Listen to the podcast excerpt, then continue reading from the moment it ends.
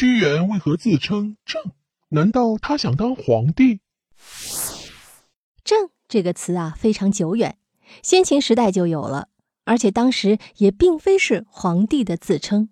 这个郑在秦朝之前，其实和我差不多，就是一个第一人称的词语，大家随便用。比如屈原就老自称郑。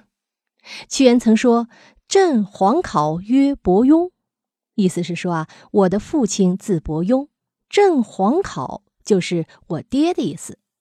这里可不是屈原有意挑战皇族权威啊，实在是那个时候“朕”就是我的意思，屈原就顺手用了。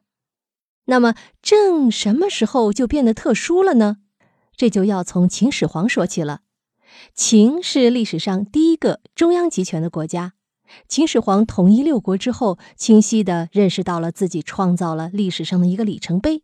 于是，他为了强调自己的特别，首先是创造了“皇帝”一词，然后又开始在自称上做文章，选来选去，选了“郑”这个称呼。从此以后，“朕”就是皇帝专属了。那么，在朕之前，皇帝或者诸侯王怎么自称呢？比较常见的是“寡人”和“孤”这两个词，一看就是很自闭。一方面是指皇帝之位曲高和寡，另一方面也是自省，符合中国人一贯的谦虚画风。在汉朝和南北朝，很多皇帝比较偏爱用“吾”自称，比如汉高祖曰。吾知之矣，就是说我知道了。那么历史上还有没有一些皇帝特立独行的呢？当然有，在一些明代的影视剧中，明代开国皇帝朱元璋经常发生不自称正，直接称咱这样的事情。比如在电视剧《朱元璋》中，就有一个场景：大臣谏言朱元璋既然当了皇帝，应当自称正。而朱元璋毫不在意，一口一个“咱”。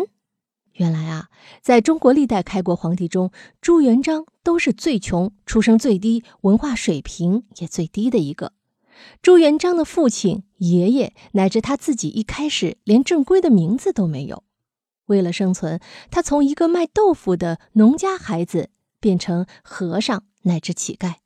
从小的生活经历铸就了朱元璋传奇的一生。所以他说话比较接地气儿，也就不难理解了。但是啊，总体来讲，皇帝这个一个国家独一份儿的神奇职业，有一些讲究也不足为奇。皇帝权力很大，如果皇帝决定要用什么字，那么百姓不能再用是很平常的事情，而且一旦犯了避讳，后果是非常严重的。因此，历朝历代随着皇帝的爱好，自称也有不同的说法。像朱元璋那么大条的，也着实不多见了。好了，密室里的故事，探寻时光深处的传奇，下期咱继续揭秘。